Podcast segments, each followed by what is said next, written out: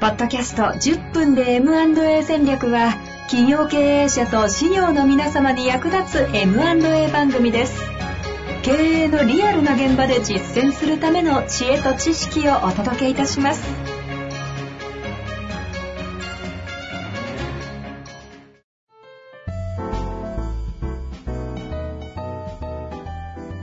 こんにちは、遠藤和樹です。白川正義の10分で M&A 戦略。白川さんよろしくお願いいたします。よろしくお願いします。さあ、ということでね、今日も行きたいと思いますが、まあ、いろんな、あの、話がね、もう気づけば20、今日で30回目か。30回のケースになりまして、質問等々もですね、集まり出しているタイミングなのでやっていきたいんですがうん、ちょっと今日は、あの、うん白川さんから紹介したい会社があるということで、そうそやっていきたい。そうなんです。あの、和歌山にあるソマノベースさんっていう会社なんですよね。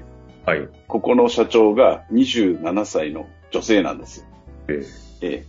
あの、ちょうどあの、ゲストにも出てもらったあの、かまぼこ屋さんの4代目の林田。林田さん。うん。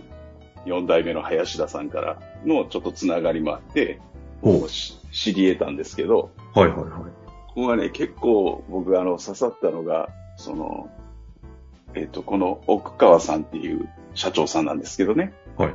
うん。で、なんで会社をその立ち上げて何をやってるかというと、林業をやってるんですよ。ほうほう。わうん和歌山で林業。そう、林業をやってるんです。そまごです。はい。うん。で、なかなかね、27歳で女性で林業っていうと、なんでっていう話になるじゃなないんかですか。継いだのかなみたいな。そう、確かに。あそう、承継、承継パターンみたいな。じゃ全然なくて、創業してるんですよね。林業で創業、27そう歳。女性。うん。もう相当なんかありますね。そう、この前もちょっとあの、ズームで繋いで、ちょっといろいろ話聞かせてもらったんですけど。ああったんですね。うん。お会いされて。そう。なんでそれ創業したかっていうと、あの、ちょっとうろ覚えなんですけど、えっと、高校生ぐらいの時に災害はいはいで大切な方を亡くされてるんですよ。であ、うんで、そう、なぜその自然災害、自然災害なんですけど、自然災害が起こったかっていうところを突き詰めていくと、山がやっぱりこう、維持できていない。うん。うん、日本の山が今、崩壊しつつあるっていうところが、その川の洪水であったり、いろんな自然災害に結びついているっていう話から、その山を大切にするために林業をやるべきだって、っていう話になって、どうやったらその思考に至るんですか？こ高校生うん。そう。だからずっといろんなことをその調べていったんでしょうね。その目の前に受け入れられざるこう理不尽な出来事を前に、うはい。この問題をどうすれば解決できるのかっていうところに踏み込んでいったこのスタンスが僕はすごい感動して、で、会社作っちゃって、うん、事業にするっていう、まだあの立ち上げたばっかりみたいなんですけど、あれを応援したいなうん、うん。思っててですね。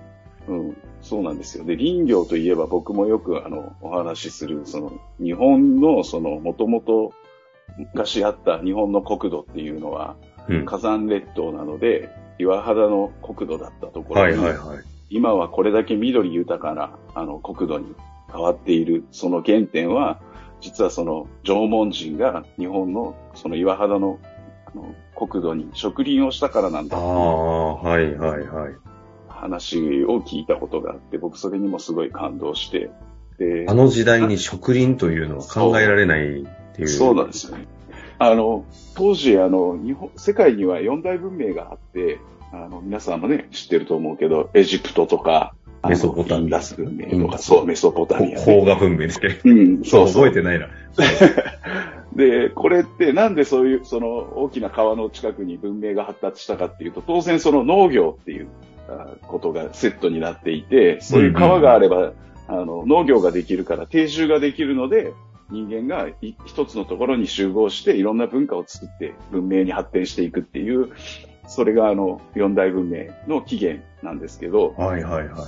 これって、でも実はあの、世界の歴史家は、まあ日本は未だに中学校の教科書は四大文明って載ってるって聞きましたけど、今もそうなんですか？うん、そうみたいですよ。うんでも世界の歴史家は、それこそもうちょっとね、かなり有名なサミュエル・ハンティントンとかいう人はもう六大文明説みたいな話だったり、六じゃない場合は五大文明でその四大文明に必ず縄文文明が入るっていう、あの、のが、まあ、世界の歴史家の常識らしいんですなるほど。ちょっと待ってください。林業からそこね。全然繋がりましたよ。そうねはいはいはい。僕も別にその、研究してるわけじゃないんで、もし聞いてる人から、あの、ちょっと違うよっていうこととかあったらまた教えてはほしいんであすけどぜひ、、はい。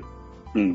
で、その中で、やっぱりこう、文化水準というか知的水準が一番こう、文文明のレベルとして高かったのが縄文文明なんじゃないかっていう人もいて、うん、うん。その根拠が、結局四大文明はほとんどその、緑豊かなところに文明が栄えたのに、今、砂漠化してるところが多いと。でも日お本の国土はに。逆で、うん。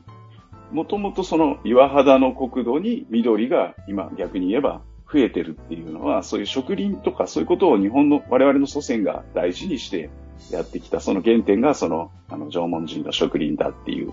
おー、ほうほうほうほで、な、何に感動するかっていうと、その植林っていう事業は、その、ソマノベースさんもそうですけど、う。はい。本質的には、なんていうか、えっと、すぐに自分に対してメリットが返ってくる、あの、収穫がすぐにある、あの、事業じゃないんですよね。うん、うん。木の苗木を植えて大きく育つっていうのは相当な時間が必然的にかかるわけじゃないですか。はいはいはいはい。生産工場って考えたらものすごい遅いですもんね。そう、今あの、マイクロセコンド秒で株、株価で金稼ぐっていう、そういう時代に、100年、200年の企画の中で、その、つまり、これって会社の経営とすごく僕は似てると思うんですけど、またちょっと一気に、ごめんなさい、遠藤さん話が飛んじゃう飛びま。しょう飛びましょう。次は縄文からどこに行くんだろう僕ね、サグラダ・ファミリアが、あの、すごい、はいサグラダ・ファミリアがすごいスペインのあのバルセロナの、ええすごいなと思うのは、ずっと建設続けてるわけじゃないですか。はい。この間行きましガウガウディが、あ、そう、えガウディが設計して、僕行ってないんですよ。一回行きたいんですけど。た。もうすぐ完成するというね、噂が。そう。でね、なんで僕すごいなって思うかっていうと、つまり、設計した人が、もともと自分が死んだ後にまで工事を続けなければ完成しない設計図を書いたわけじゃないはいですか。はいはい。っていうことは、引き継ぐ人が最初からいる前提じゃないと、そんな設計はかできないわけじゃないですか。それってすごいと思うんですよ。確かうん。自分の代で完成させたいって思うと思うんです、普通だったら。そうじゃなくて、完成はずっと先で、それを引き継いでくれる人たちがいて、完成させていくんだっていう。これ、これがその、例えばその縄文人にしてもね、に。はあはあはあ。うん。この国土を豊かにそうするっていう事業は、自分たちの目の黒いうちじゃなくてもいい。もっと先のことを考えて、今何をすべきか考えようって考えられるっていうのは、やっぱ相当知的水準が高くないと、俺さえ良ければいい、今さえ良ければいいって普通なるでしょいやいや、ちょっとなんか話聞いてるうちに、徐々にしんどくなってきましたよ、これ。確かにそうですね。そう。だからその、ソマノベースさんのその奥川さんっていうその27歳の女の子がね、うん、林業っていうことに向き合おうとしてることに僕はすごい、その、えー民営財団をなぜやろうか、事業を承継するっていうことに対して、あの、やっぱりこう、時でさせないっていうか、それを最初から前提として、うん事業を起こしていくっていう、つまりもう出口が、そういう意味では明確じゃないと立ち上げられない事業だろうなと思うんですよ。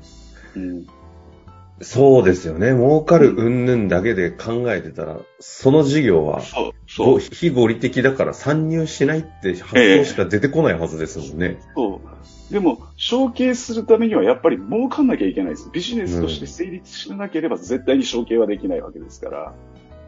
あの、ね、世界最古の会社、混合組、1400年、ええはいうん。創業1400年っていう本がありますけど。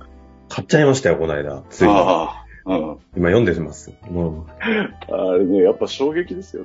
だだでも、その聖徳太子の命令でね、あの、作られたっていう会う、社。それもすごい会社ですよね。でも、その、創業した時から1000年後にその四天王寺の宮大工さんですけどね、守るための。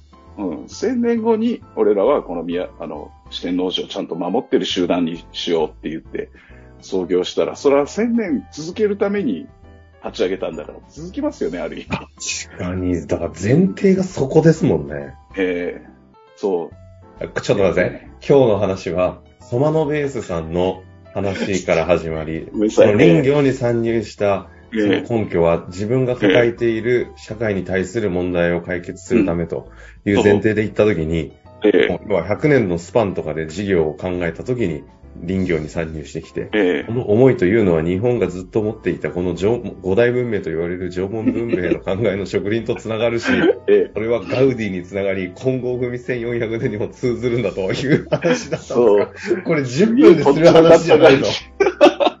でも10分でまとまったわ。すごいな。うん。あ聞いてる人が、お前 MA の話関係ないじゃそうねえかっそれわれちゃう 私が一番忘れてました。そうだ、MA でしたね、これ。うんえ、こ、その視点で見た MA っていうのは、よ、えっと、えっと、要は、どう、だから、証証券の一つの手段なわけじゃないですか。ん第三者証券。だから、えっと、事業を、僕らが言ってる日本的 M&A っていうのが、事業を売買して、儲かりましょうっていうんじゃなくて、やっぱりこの社会に必要なものをどう残していくかっていうテーマになった時に、後継者がいない会社っていうのが、その理由で消滅するっていうことを避けたい。そしたら、あの、唯一方法としてあるのが第三者承継、MA, MA だっていう。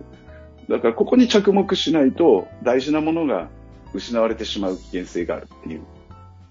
そうか、だから本当に、だから証証券の話をしてるわけですね。そうそうそう。そうなんです。MBA いやうん。うん。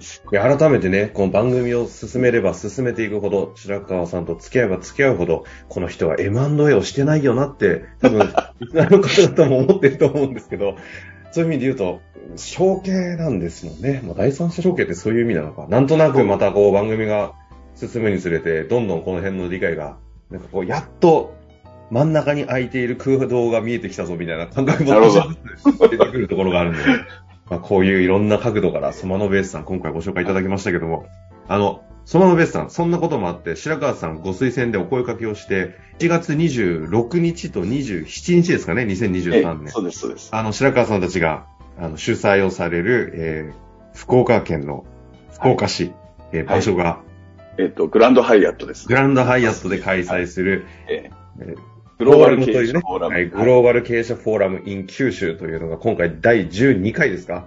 今メモなしで喋ってるんで緊張してるんです。合ってますよね、大丈夫です。はい。